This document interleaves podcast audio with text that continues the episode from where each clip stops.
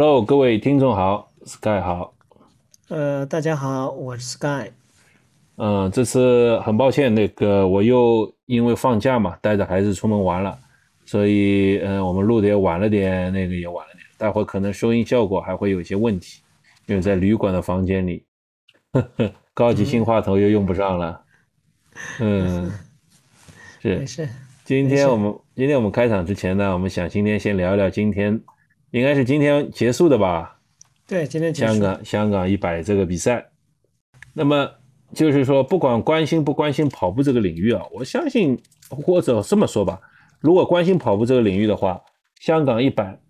这个这个这个比赛应该可能大家多多少少都会听说过，它简称 HK 一百嘛，是差不多在二零一一年开办的，对吧？到现在已经有十三年了，它几乎是全亚洲最早的一个百公里赛事，嗯。这个还是非常有非常有名气，也非常有那个地位的一个比赛。其实，嗯，其实我就不知道大家知道不知道，其实香港一百这个比赛，可能之前就不能说之前吧，它应该说是受受另一个比赛所所启发。那同时也是当然受很多启发，因为之前呢，香港有个比赛叫乐施异行一百，是那个慈善组织叫乐施会主办的。它几乎它基本上就是呃以四个人为一组。组成一个小组，你必须同时起出几步，同时完赛。然后呢，这一百个人，这一百里面呢，呃呃，这是这一百公，然后完成这一百公里的比赛。在同时呢，这个这个四个小组要负责为为自己的那个为募捐，为募捐，嗯，给最后捐款捐给乐视会。这个比赛在香港也是非常有影响力的。乐视乐视会，乐视疫情，简称乐视疫情。以前就是说，呃，在越野跑比赛不那么风行的年代吧。那个比赛可以说是呃，中国或者中国所有人关注的一个很多就是这个领域爱好者关注的一个一个比赛，呃，然后呢，我记得就是我们的驻港部队曾经也也组队参加过那个，就是好像是以前这个比赛的冠军一直由那个呃尼泊尔，我觉得尼泊尔对英国驻港部队的那个尼泊尔选手获得，然后之后我们解放军去了以后，那就是解放军连续拿几届冠军。但当然了，这个比赛目的不在于那日式异日式异形那个比赛，关键不在于你是不是拿到冠军，但是还重点还在于募捐啊，完成一百公里啊，这等等等等。那么，那么之之后呢，就是呃，反正国外的一一百公里比赛也逐渐流传到中，就传到中国，然后呢，那个中国呢，就是终于就也创立了这自己的首个一百公里比赛吧。对的，对的，嗯，对的，对，T N F 应该是 T N F 一百应该是 T N F 啊，对，然后呢，就是说，那在二零一一年这个香港一百呢，始终是全可能这应该说是中国最有名的赛事了吧，全世界都会都会比较关注它。对的，因为香港一百的话，应该呃，我觉得说整个亚洲的话，可能稍微有点夸张了，因为亚洲日本的这个。呃，环富士山嘛，但是我觉得在中国来讲，对中国的选手也好，或中国的越野爱好者来讲，应该是影响力应该是最大的，因为对中国国内的选手，呃，去呃参加比赛的话也比较方便。然后的话呢，呃，这个香港一百的话呢，这个创始人啊，这位呃一位女士，具体姓名一下忘了。然后她本身也是一个跑者出身。然后香港这个一百的话，这个赛道呢也非常非常成熟，就说如果你有时间可以去香港离岛的地方，你自己徒步，嗯，你可以走这条呃这个线线路。然后大家也这个之前会有在新闻上有看到这个周润发啊或者刘嘉玲啊他们会上山徒步，也是沿着就部分的线路跟香港的线路这个一百的线路是重合的。哎呦，说到这里八卦一下，好像今天报道了是周润发以六十七岁。的年纪完成了半程马拉松，时间是两小时十分还两头忘记了，那是二十六分，那是二十六分。对对对，那数字实在是太不敏感了。两他六十八岁好像，六十八岁然后那个两小时二十六分完成，比他上次珠港澳那个好像半马还快了一些。嗯，对的，快了一些。嗯，不知道他会不会那个会去跑全程，因为香港就是说他比较早就是建设了一个环岛的步道嘛，那类似于那个这个其实香港步道这也是学习了，可能学习了呃。国外的先进的经验嘛，就是做成一些山野里面的徒步道，有救援，有那个呃过补给，然后也上上下方便大家锻炼。有人开玩笑说嘛，这香港因为房子太小了，在家里实在是太憋屈了，所以周末都跑到山里去玩。这个，嗯，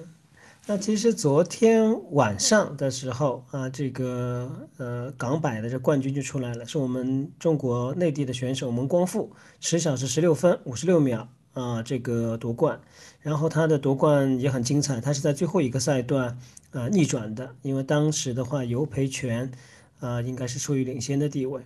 然后我看了新闻报道，呃，这个说采访尤培权的时候，他说他在七十公里的时候他有些中暑了。然后昨天我看了一些新闻，上面写好像香港就是无比的热，因为很多选手在 CP 站的时候都有不同的这个呃外面的这个亲朋好友或者说战队的人员、品牌的人员。给他们在降温往上泼水，那就说这个气温是异常之高的。呃，然后的话呢，香港呃一百今年是由安踏啊应该作为主赞助商了，然后尤培权的话好像也是换了安踏为他赞助。那每年的话基本上是在呃早晨啊，一般是周六的重头戏，因为今呃今年装了有三个组，往年的话没有那么多的组啊，去年好像也也分了不同的组别。那一般是早上八点钟开始跑，整个路线长度呢一百零三公里左右，累计这个爬升五千三百米，关门时间三十个小时。然后它这个赛段，呃，香港一百非常有意思，它的很很大量的爬升是在后半段，它应该可以算得上是一个高速路段，就是很多地方它都可以比较以快的速度，呃，去呃奔跑的，但它的很多的大的爬升基本都是在五十公里。啊，以后的这样子一个情况，然后国内反正大家叫得上名字的啊选手，今年应该都去了。邓国敏啊，蒙光富、赵家驹啊，尤培权啊，呃，女选手这个那个我不是特别熟悉啊，那这个所以没有没有特别关注。然后这个赛道的这个记录的话呢，也是尤培权来创造的。尤培权已经连续。呃，两届的这个港百的第一名了，他的赛道记录我看一下啊，在二零二零年的赛道记录十小时十七秒，啊，就说大家对他今年的期待很高，就希望他能把这个第一个三连冠嘛，啊，这是第一个期待。第二个的话呢，看他能不能跑进这个十小时，呃，但是好像嗯不是那么理想，呃，就是因为可能天气太热了。然后这里面呢，也跟大家做一个呃有意思的地方，因为是我有我在很我大家跟大家说过，在二零一几年的时候，在香呃在那个北京跑那个 T N F 五十公里，然后我早上吃饭的时候，我碰到有培权了，然后他就啃了个馒头，还吃了点酱瓜，然后我回到了这个深更半夜回来了，然后他已经早就跑好了。他可能已经休息了有，反正我记得我跑了十几个小时，反正他就可能六六个多小时就跑好了就回来了已经，就就是这样子，不能比，不能比，不能比。对对对，反正那个时候我就知道了，反正我完成这个赛道的这个时间就是顶级高手，就是我一半的时间就够了，太夸张，太夸张了，太夸张。那我为什么去到这里？我觉得有点小小的激动呢？就说我也很开心啊，就是说。从那个时间到这现在这个时间，差不多有十多年，十年过去了，然后还能看到尤培泉以这样子一种，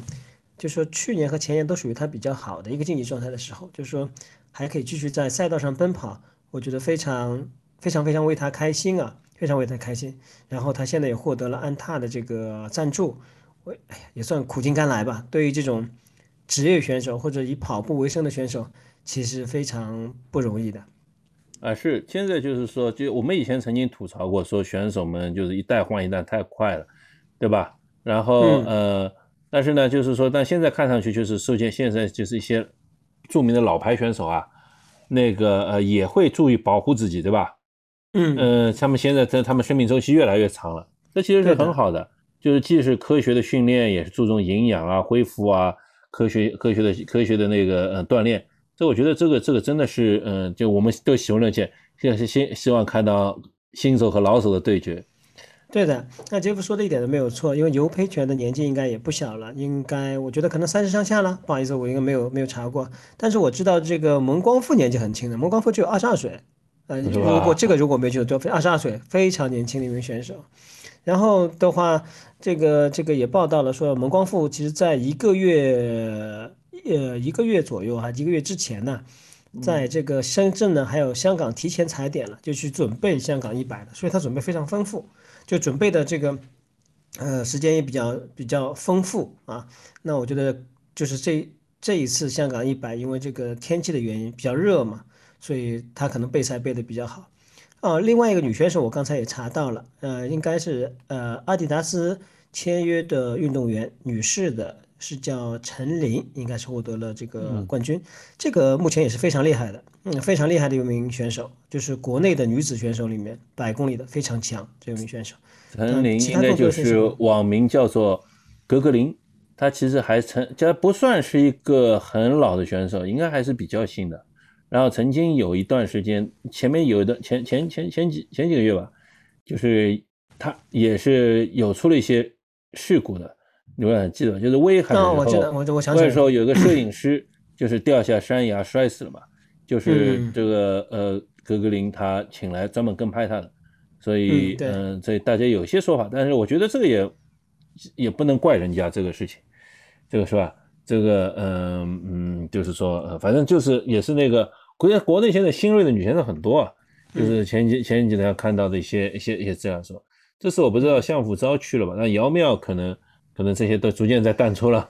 嗯，那个相府昭的话，是因为是 Hoka 的战队，然后应该是做那个蒙光富的这个这个后援团去了，就现场补给。所以现在这个，我觉得大家应该呃，你也可以注意到，就说呃，首先国内的各大品牌越来越关注了越野赛。然后呢，我也注意到，就是说，呃，首先，呃，一些年纪呃经验更丰富的选手继续驰骋在这个赛道上。我们比方说，刚刚尤培全也获得安踏的这个赞助。嗯。然后，其实我们可以发掘更多的呃这个品牌参与到这里面。为什么？就是说，大家可以看一下，就是说，原来补给都是靠官方补给的，现在可能像跟这种 UTMB 学习啊，都是战队的队员或者说一个团队甚至品牌。专门的这个有人在这个 CP 站里面帮他们做补给，然后这次这个香港一百的直播做的也也也不错啊，当然没有 UTMB 做的更好，因为他呃解释了，我看直播的时候他解释就是因为香港那个赛道信号不是特别好，然后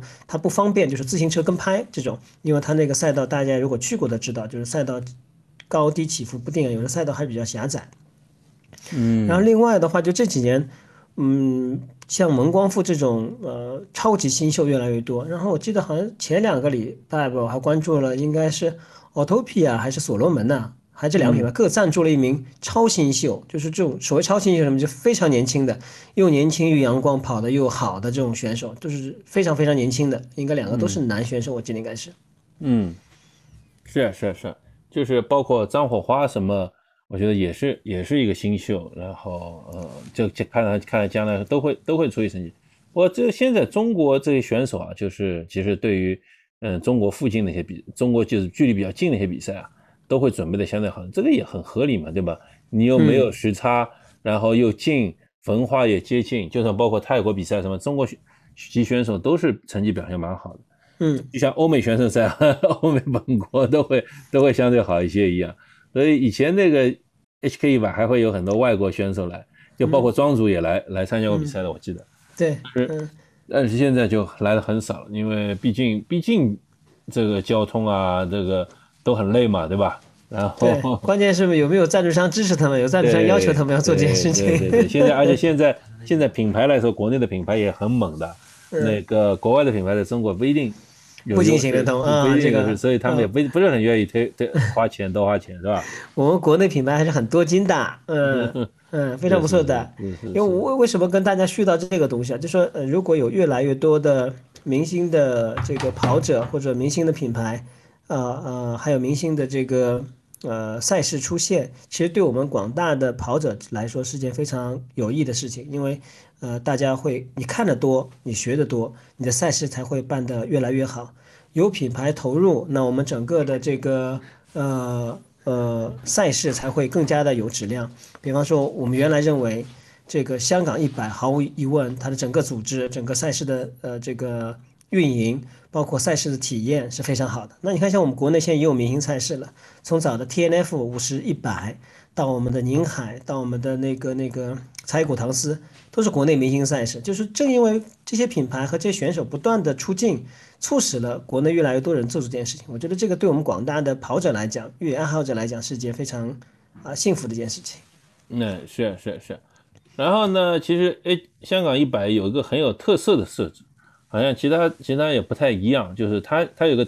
就一直让大家很关注，就是什么呢？它会设一个小金人、小银人、小铜人的一个一个一个一个一个一个制度，就是比如说男子，他的全部关门时间是三十小时啊，这个其实也是蛮短的，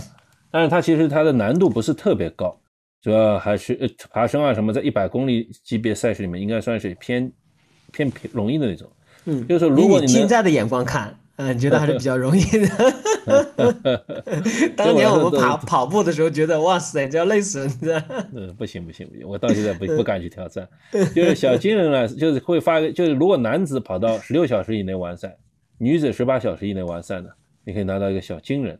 那男子如果二十小时以内完赛，女子二十二小时以内完赛呢，可以拿到个小银人。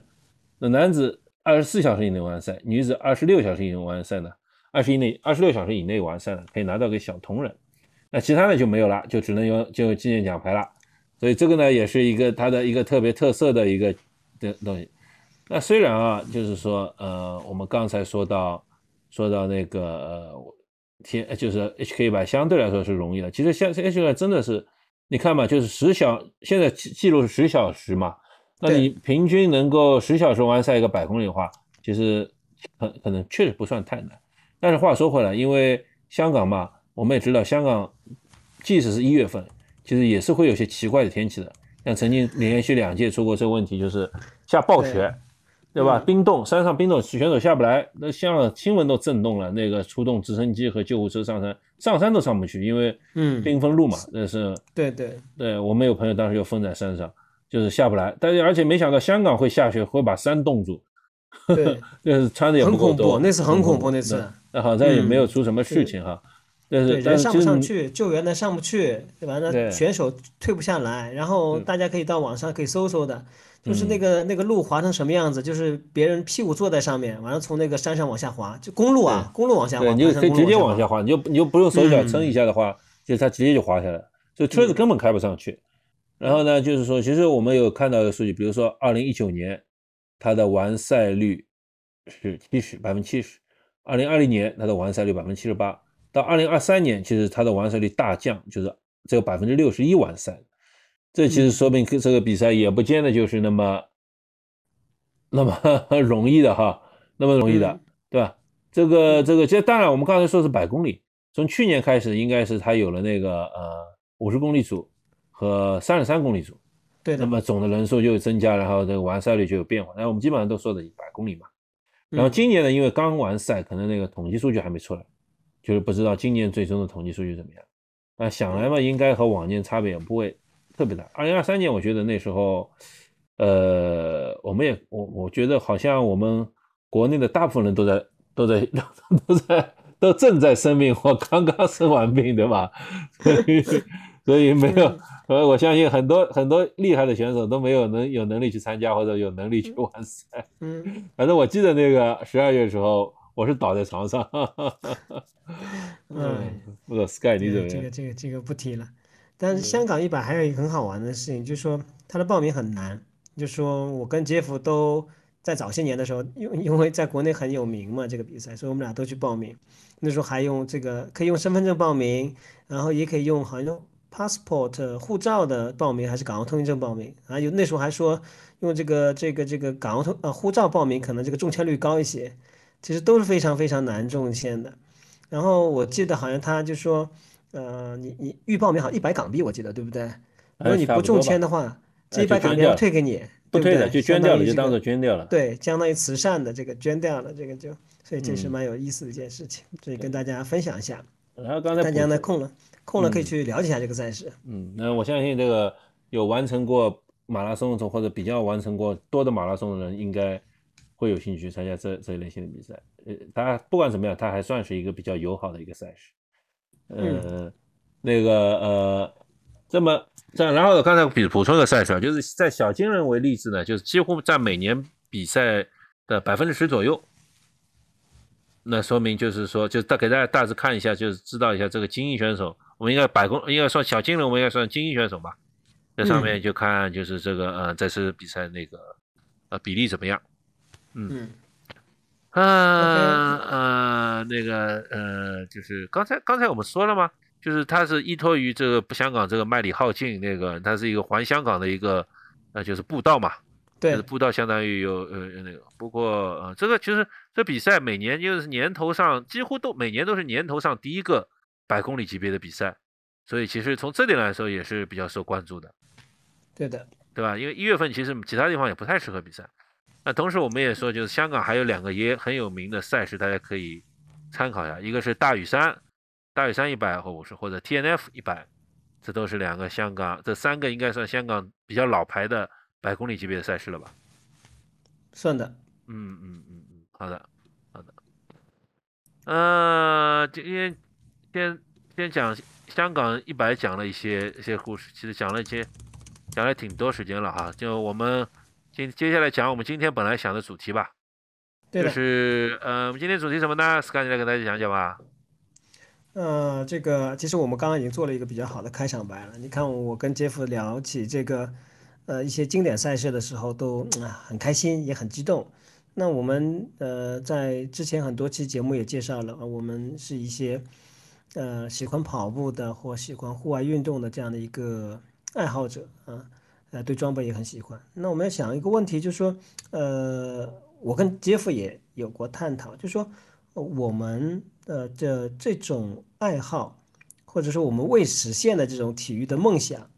嗯。需要让我们的下一代孩子们去传承这个梦想吗？或继续继承我们这个良好的这个习惯吗？所以这个是今天想跟大家做一些呃探讨的地方。是是是，就是我也看到很多，就是你说跑步这个事情吧，其实还好一点，就是说呃，不外就是跑嘛，不管是短跑、长长跑，就是其实跑跑那个也就小孩子跑跑跳跳。那我看到更多的是在嗯，就是铁人三项这个圈子里。铁人三项这个圈子里，就是太多的爸爸，因为自己喜欢铁人三项，觉得自己这个运动的最痛苦的一项就是游泳，那几乎从小就要把孩子就说，我一定要让他学会游泳，我这个孩子一定要一定要游泳，游泳游泳就是不管怎么样，这个游泳这个一定要过得关，游泳一定要这样，嗯，我要拔苗助长，我一定要把他这个苗给拔起来。呃，这个我跟大家说一下，就的的确是的啊，的确是，我我的确是的。那因为当你从当当你成年以后，你再学游泳的话，你就知道这个童子功是多么的重要，你对水的这种水性的感觉是多么重要。呃，但是我在这里面，我先抛开抛开这个铁三这项运动啊，就是对于呃呃小朋友来说或青少年来说。啊，游泳应该作为一个最基本的一个技能。如果你有这样的一个呃家里居住的城市，或者你自己有这样的一个条件，那我觉得还是小朋友时间啊，还是让他可以去学习游泳啊。学习游泳很简单嘛，就是让你你不小心掉到河里，可以自动自己扑通几下，不用那么慌张嘛，对吧？也不要说我们是见义勇为啊，这个有点夸张了啊。但是我觉得可以作为一个基本的技能啊，就北方我们学自行车一样啊，或骑自行车或游泳，我觉得这个从这个角度出发还是比较好的。嗯。但是其实我我知道大家一般都是会说，就是说，呃，游泳是作为一个基本的生存技能，那个什么什么。我这还我这说到这，我想起来以前看到那个网上嘛还是什么一个故事，挺有意思的。就是说，他说就是有一次有一个，呃，就不是有一次，就最近几年嘛，因为不很远以前，就是中国到日本的游轮吧，嗯，有游轮就是去，然后有一个女孩子，她说在上在甲板上那个拍照的时候，不小心掉到海里去了。那不知道他怎么掉下去的，掉海里去了。然后半夜挺危险的，那不知道。就但但是问题是什么？就接下来就说，就说他在海上漂了一天一夜，嗯，然后最终被获救了。嗯，哦，首先呢，我想想这个事情太可怕了。如果碰到我的话，绝大部分人，我觉得绝大部分人啊，我觉得我也没这个意志力可以这样坚持下去。嗯，这个漂一天一夜，对吧？嗯，这个这个完全可能是没有人来救你的，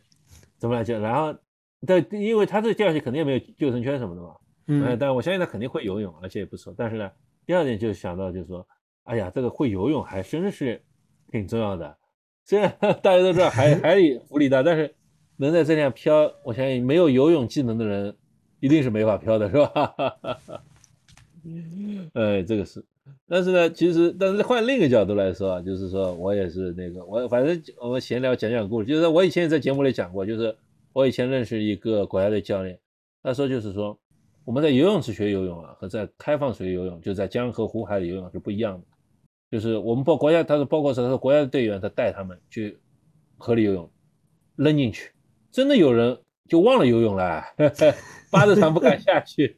对吧？这个在我们铁铁人三项里面也也挺有也挺有那个历史的，就挺有这个就是这种这种经常发生的就是游泳游直游的这个是哎呀哐哐哐哐那个厉害啊，但是一下一下海，这个真的是不会游了，恐慌了，或者是一冲击以后这个真的把这个忘掉，也有的。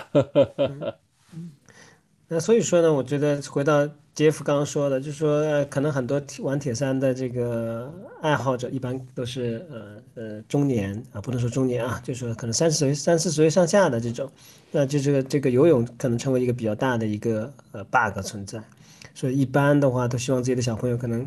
啊从小学游泳啊，呃作为生存技能也好，或者作为以后可以从事铁三这项运动也好，那他至少对这个水的感觉不是特别陌生。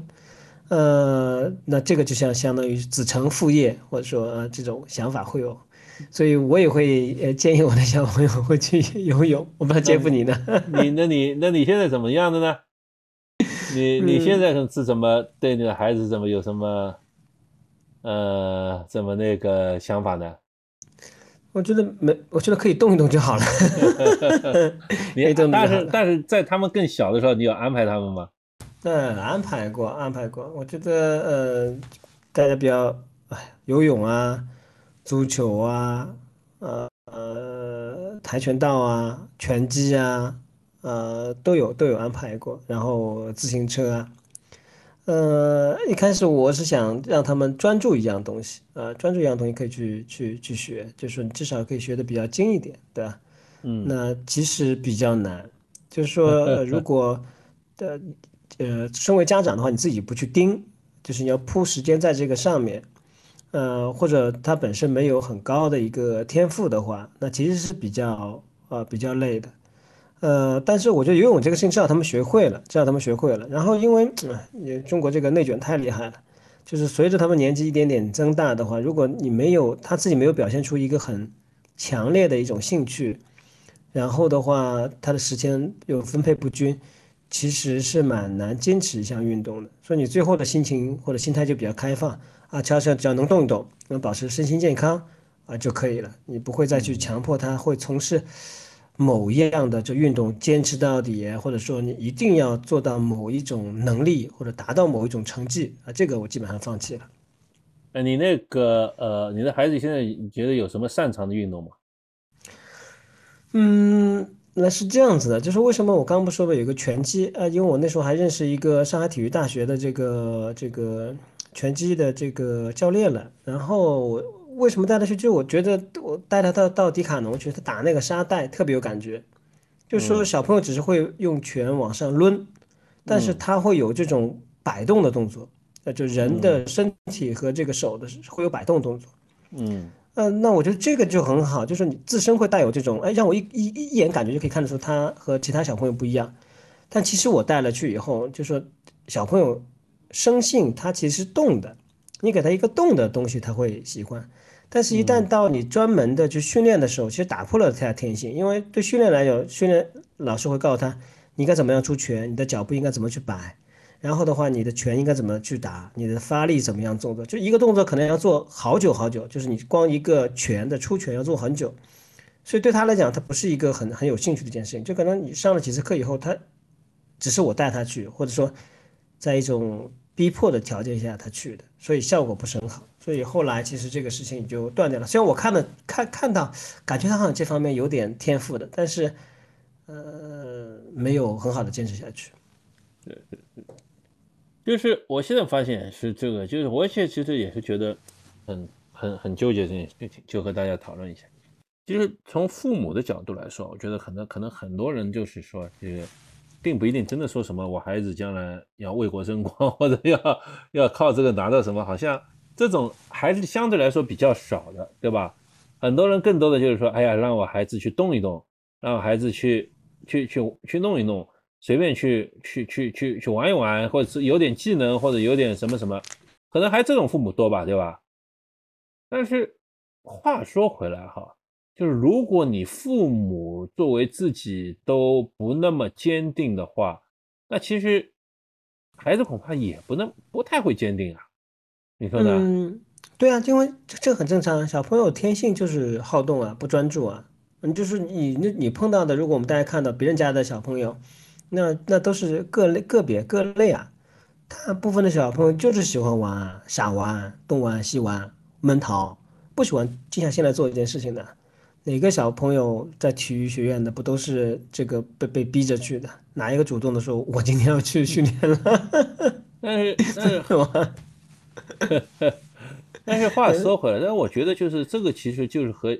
和这个就是有时候就是说一种是说，当然是你要去去呃去推进，对吧？另一种呢，就是碰到一个好的好的老师也是很重要的，碰到好的老师也是很重要的。就像那个呃，我最近我最近在重新跟我孩子温习一下那个就是《龙樱》这个连续剧，然后或者还有那个呃《垫底辣妹》。它其实讲的就是故事也是很简单，十几年前的一个一部电视剧，就是说这个中，它故事就这样，一个中学就是快不行了，然后呃一个老师，也就是就是阿布宽演的律师，他就说我们要把这个学校重整一下，怎么重整呢？就是要要让更多的孩子考进东大东京大学，这样呢我们的学校就会出名，然后更多的学生就会来报考我们学校，我们就学校就没有这个破产危机了。然后他他他不光是找了一些学生来。他用各种方法激励他们，然后给他们请了很好的老师，让他们能看到自己进步，让让帮助他们，让他们就是协助他们突破了很多困难嘛。就是学习也是很人生一样，所以我有时候现在我倒有时候想想，就是说，嗯，父母固然重要，就是碰到好的老师可能也很重要。我的，我以前我以我的我以前孩子，我你说拳击，我以前孩子我也让他去学过拳击的，但我觉得就是那些老师啊，太不负责任。就是那种，就是要找到一个好的老师，真的是很困难，真的很很困难。就要么就是有些，我前我我曾经打网球，我还是打网球，他他那个请请个外给他请一个人家推荐外国教练，这个外国教练并不并不贵啊，和中国教练差不多。但是外国教练的特色是什么呢？就是给他很多很乐趣的，就是我可以让你玩得很开心，然后在寓教于乐当中嘛，对吧？嗯。但是我觉得，但是就开开心了，但是并没有激发出他真正兴趣来。就我觉得可能就是。嗯，因为有时候开心这光开心不行，你得看到自己进步。就这种进步，就让你获得超又又，你就是让你就是呃通过一些困难取得进步，就是对你的帮助其实可能更大。就像解除难题的快感，可能真真的是远远超过于其实简单刷刷短视频的快感。嗯，这种。然后呢，还有呢，后来就是我又给他找了个拳击教，刚才说网上给他找个拳击教练，那当然是，嗯，我就是我给他去。玩的嘛，就是说健身房里训练，但是那些老师就是呃不负责任，我就觉得很不负责任。那现在我就是陪他玩，那我儿儿子就我觉得我儿子就是没有特别的学习到，我甚至于他对这个运动都不了不太了解。嗯嗯，然后之后呢，就是为了他们为了吸引我，吸引我去继续花钱嘛，又找了 个摔跤的教练给我，说玩玩摔跤。那我当然也也及时止损了哈。及时止损了，就是虽然那样，那一开始他们都一开始他们都会弄的课程好像很有趣的样子，然后还好就是及时止损了。然后呃，虽然我还是说啊，我要摔跤，摔跤很好玩，但是但是我觉得这个他们并没有从就是就是我觉得碰到好的老师真的很难，碰到好的老师。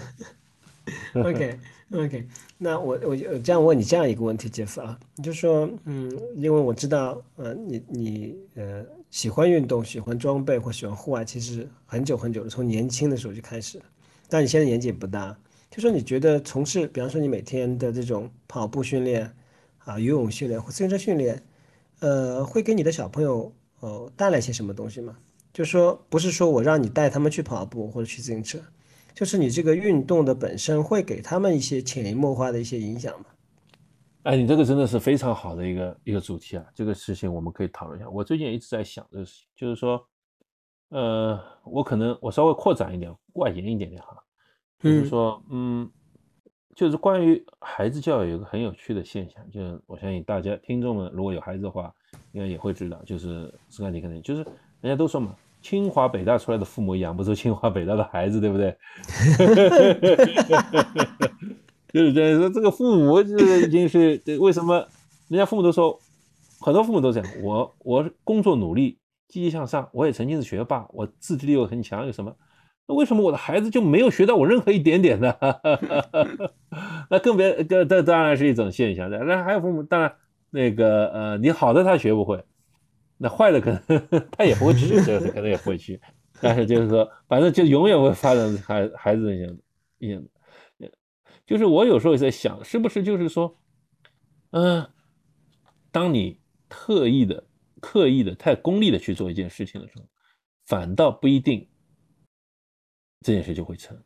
就很多父母，很多我我有我以前有同事，就是说，就是孩子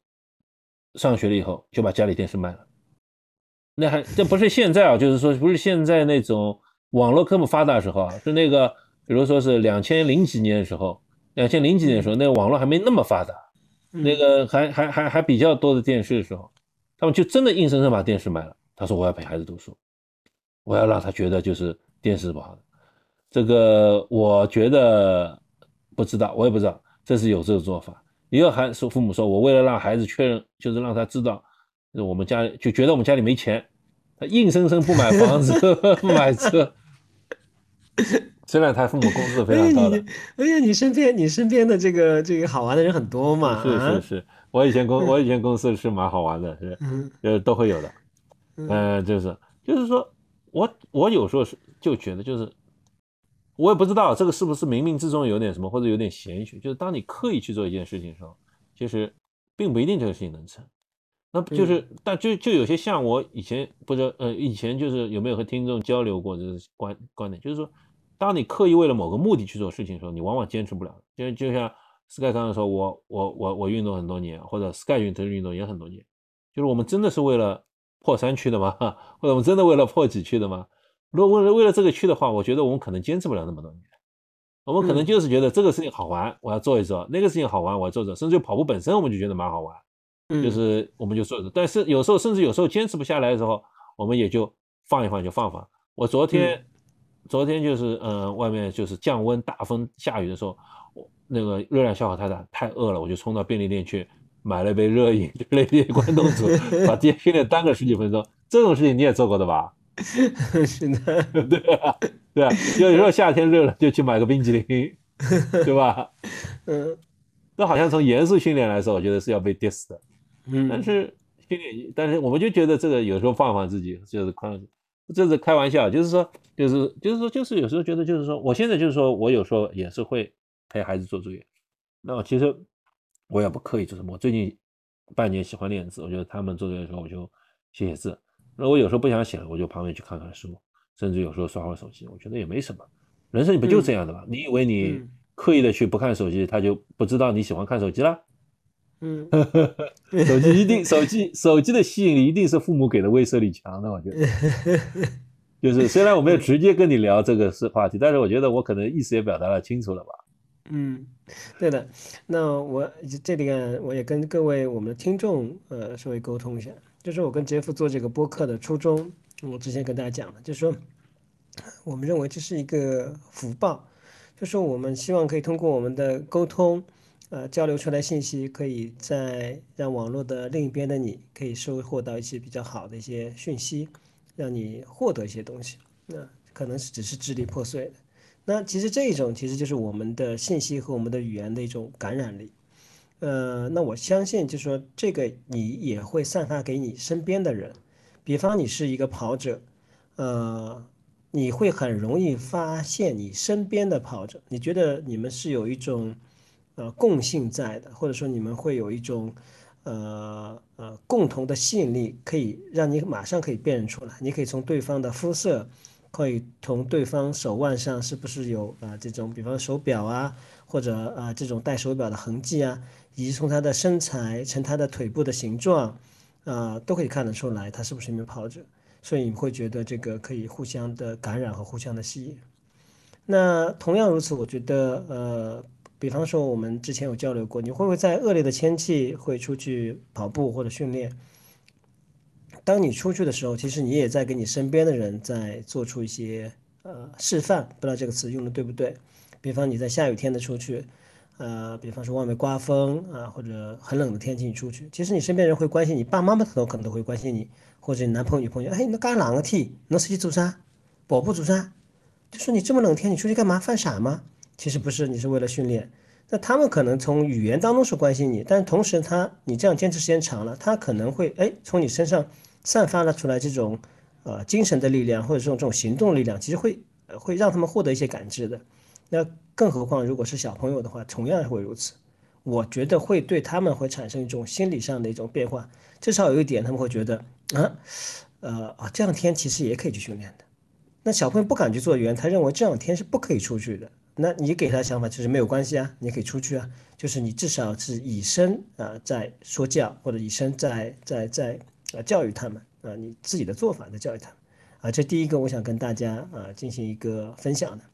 第二个的话呢，就是说，其实小朋友或者你身边人对距离其实是没有感觉的啊。有人说我我跑步了，我可能跑了三公里五公里，其实你那个时候心里就偷偷在暗笑啊，我已经跑过全马的一个人了，对吧？但其实很多人对这个全马也没有概念啊，你不知道它是四十二点一二五的公里，但你完成好了以后，你可能又完成了一些超超远距离的，比方说五十公里的。那你可能花了一两年时间，你完成一百公里的，但是你跟你朋友讨论起来的时候，你会给他们一种影射力。第一个，当然你很强，但是你想表述这个时候呢，你并没有认为你很强，对你来说可能是一种稀松平常的事情。那你给旁边的人有什么一种感觉呢？有一种感觉就说，哦，我也可以完成，其实你努力也可以完成。就是你会给别人这种感觉，当然也有人可能接触到不同的讯号啊，你很牛啊，你很了不起啊，啊，你了不得啊，可以跑一百公里。但是，呃，别人会看到你，哎，你相貌也很普通啊，你的资质可能也平平啊，哎，但是你为什么你可以完成？呃，大家会想这个背后这个道理。那我想同时影射到我的呃小朋友的时候，他们会觉得，哦，原来你完成过马拉松，你也跑过五十公里，你也跑过一百公里，啊，这个不是一件很难的事情，就是说你也可以完成。那他是不是也可以完成？那我觉得这个也可以告诉你身边的人或你的呃周边的人，就是这个不是一件很难的事情，只要你努力，你坚持去做，啊，就可以达到的。我觉得这个就是一种所谓的影响力。呃，如果你呃去做的话，你可能没有办法很很短的时间可能产生，但是你时间久了，就会跟你身边的人有这种呃这种嗯影响力。我觉得这也是一件蛮好的事情。对，就是说我是这么想，就是说呃。首先呢，就是我们做事不要那么功利，就是说这个世界不是按照我们你们想象那么运转的，就是你你跑你跑你就跑你就这样子，你的你认真盯你的孩子作业就好了，你这个在旁边陪着他的功课成绩就上升了，或者呃你坚持跑步，他的孩子就怎么怎么样了，就有毅力了就什么不不是的，世界不是这么运转的，对吧？这个世界可如果这么样的话，世界怎么太简单了，这真的是打游戏了，我只要花点力气。我的号就养成了，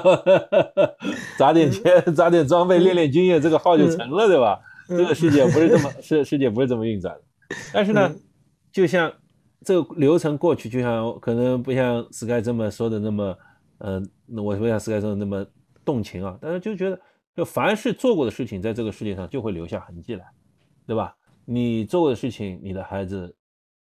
都会看在眼里，就是不管你做了什么，好的，他看在眼里。坏的，他其实也看在眼里，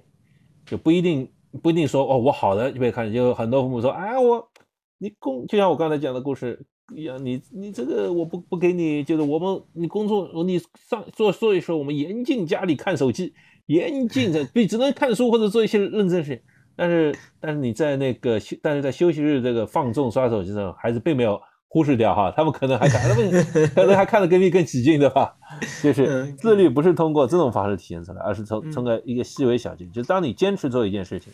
这种就是这种，我相信就多多少少还是会留下痕迹来的，对吧？对的，呃，顺着刚刚杰夫这样说下去的，就是说，当你坚持做一件事情，从你身上留下痕迹，然后其实呃，我们上次公布了我们的这个微信号，然后我们有朋友呃加了微信。然后也看得出来，比方说我们有一个呃忠实听众，他在在备考，那我想应该年纪非常轻啊，可能只有二十四五岁啊这种年纪。那呃我我在这里我我想跟你说，我比你年长一些。那呃其实，在目前的这个呃市场上的用工的这个公司里面，比方说我会经常会问一些问题，比方说我说你小时候学过什么东西啊？呃，你有没有什么兴趣爱好？这兴趣爱好可能是音乐方面的，呃，舞蹈方面的，运动方面的。这是我问的第一个问题。第二个问题我会问他，我说你这个运动活动坚持了多久？一年、两年、三年，还是坚持了很长时间？然后我再问他，我说这个运动，嗯，当初是你爸爸妈妈让你去学的，还是你自己学的？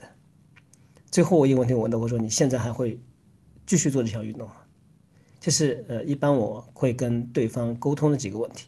那其实这个问题其实就体现出刚刚杰夫说的，就是你我们大家知道读书是一个基本的技能，就是你要去读书这件事是你必须要做的，像我们每天要上班一样的，这是你朝九晚五要做的事情。如果你可以在这个事情其他的东西，呃，这个业余的时间，你还可以做另外一个你可以坚持下来的事情，是你喜欢的事情，呃，这个可以是任何一样活动。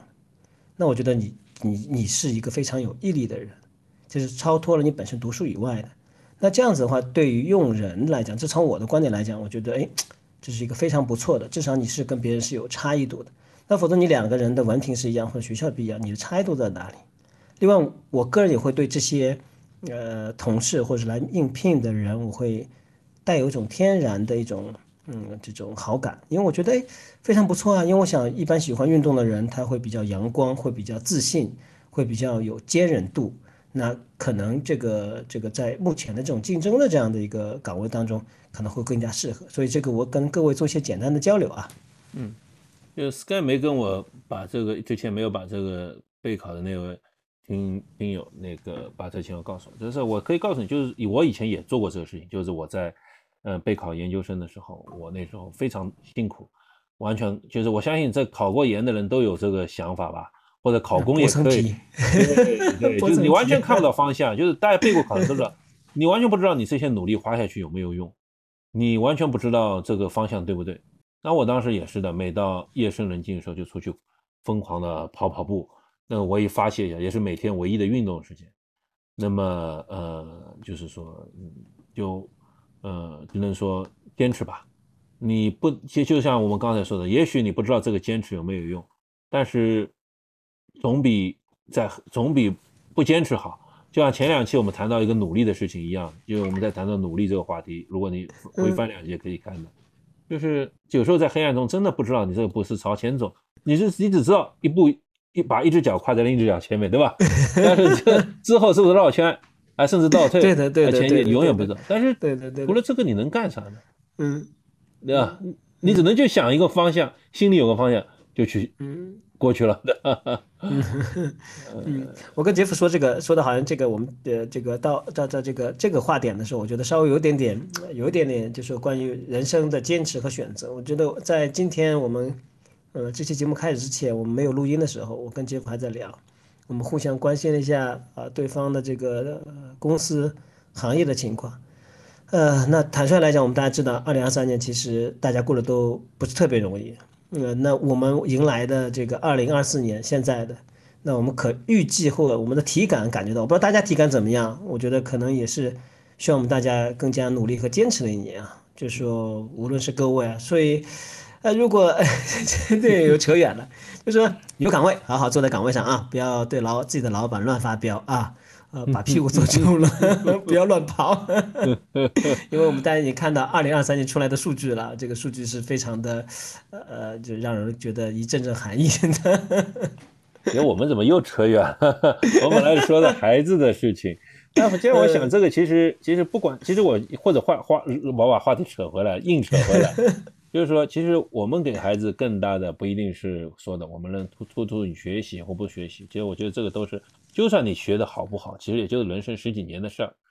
对吧？从六岁上学到十八岁毕业，一般呃二十二岁毕业，一般来说也就是这几年事。可真正的人生可能在后面的七十年、六十年。所以我有时候想，就是我我如果孩子更重要的给他们传递给他们的是一种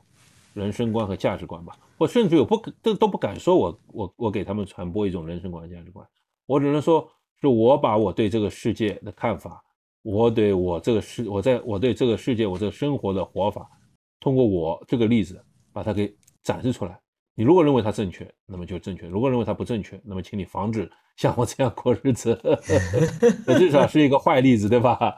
那如果你觉得我不行，那你至少是个坏例子。那如果觉得我行的话，那么确实偶尔在你想起将来在人生当中想起我这个我们这个我们或者和我们的还曾经那么十年或者十几年如一日的坚持跑步、坚持骑车或者坚持在搞一些我们甚至。对绝大部分人来说是毫无意义的事情的时候，那还是要对你有一些触动吧。呃，我觉得刚刚杰夫说的话，其实呃，我们呃，我我们这期节目的一直的一种宗旨啊，我并不代表说我们的想法和我们的意见一定呃获得呃所有的人都的认可。那我们只是一个例子，这个例子可能是一个好的例子，也可能是一个不好的例子，那只是给你作为一种参考。呃，可以让你在你的生活当中、你的工作当中、你的运动当中获得一种借鉴。这种借鉴，呃，我们说所有的东西不一定完全是正面的借鉴啊。那别人犯了错误，你他可能是一个反面的例子啊，你可以避免这个地方。所以这个观点我是非常认识杰夫的，我也非常的喜欢啊他这种观点。我记得很早以前我问他一个问题过，因为那时候大家以前不是一直说这个严肃跑者。有听众给我们留言说啊，你们有没有注意饮食啊？什么东西？其实我们干过这个事情，呃，然后杰夫也干过。然后我就问杰夫，我说，那你这么吃，你家小朋友怎么办？杰夫跟我说，他们该怎么吃还怎么吃啊？我只针对我自己啊，我 对吧？他们饮食我是没有办法控制的，我能管就管住我自己啊。那我那个时候我我也是愣一愣了一下，我想，哎，呃，也是啊，就是说，其实你能做的更多的时候，无论是你身为一名家长、一名同事或者一名社会的人。你能做好的只有你自己，呃，其实你对别人其实影响力其实是呃没有那么大的，呃，就像杰夫跟我说这话的时候，他有自己的小朋友，呃，我觉得呃，身为家长可能对小朋友影响力可能都没有啊那么大，或者说我更加喜欢他的这种呃态度去做这件事情。是是是，就是反正那个我们又变成 人生教育的一期了，不大好，不大好，不大好，不大好。跟大家分享，跟大家分享一下，跟大家分享一下。就是其实大家也把我们做做做两个案例吧，就是作为一个两个例子。不管虽虽然我相信我到现在我的人生途径可能是失败比成功更多，但是呢，总是一个人生总会这样嘛，有时候失败，有时候成功，偶尔有运气。对吧？运气可能是决定、决定、决定性的一个。啊，不管怎么样，就是作为两个，呃，就作为两个案例嘛，不一定要参考，但是可以吸取教训，这也挺好的。好的呀，反正我觉得谈到现在，我其实都觉得我们也回回到了我们的刚才主题，说是就是关于孩子们是不是要学我们，是不是要像我们这样去，对吧？这我相信我们已经已经完回答了这个问题。这个其实不是一个。要或者不要的问题，啊，完全是取决于大家自己各自的想法，嗯，是吧？我们是不是要把我们的爱好传递传递给我们的那个孩子？但我总觉得，就是人生真人生当中啊，这个真的是，呃，事情太多太多，影响的也太多太多。呃，父母们，呃，你们尽自己努力就好了，不要讲，不要不要焦虑，就尽自己努力就好了。嗯嗯啊。哎呀，哎哎哎，我我顺便说一句，就是下周这周就是这周，今天周日是吧？这周接下去我们要一周年了。嗯，呃，二十四号吧。我们我们加更一期吧，那个，但是我们也不一定是说点什么，有有，我们也不知道我们说点什么，但是 我们反正我们就这样想到哪说到哪。我们我们加更期的话，我觉得就是随便聊聊，不要有设定主题，就是我们俩的两我们俩的聊天，我们俩当着所有的听众面前聊天，可以啊，可以，对不对？可以，不要不要不要限制主题，我们想到哪里聊哪里。对啊对啊，我们来想想看，是不是能给听众准备点小礼品？但就算我们准备小礼品，也不一不也不一定能在这一期里及时的把它发出来。所以 贯贯彻我们的一贯方针，就是我们答应了，那什么做做到，我们总归会做到的。OK，啊，嗯，那就今天就这样，谢谢大家。我们今天聊了两个挺有意思的题目。呃，因为我们不希望把这个话题带的太太老，因为我们觉得我们很多有呃很多呃听众年纪应该都非常轻。呃，可能只有可能有一些读书的，可能还有一些正在正在努力工作，或者说有男女朋友阶段的这些听众。那我觉得啊，有些东西可以听进去，听进去，听不进去就把它给扔在旁边。你可以说说什么玩意啊，关掉没有关系的啊。谢谢各位，谢谢各位，谢谢各位，嗯，好，哎，拜拜，拜拜，嗯。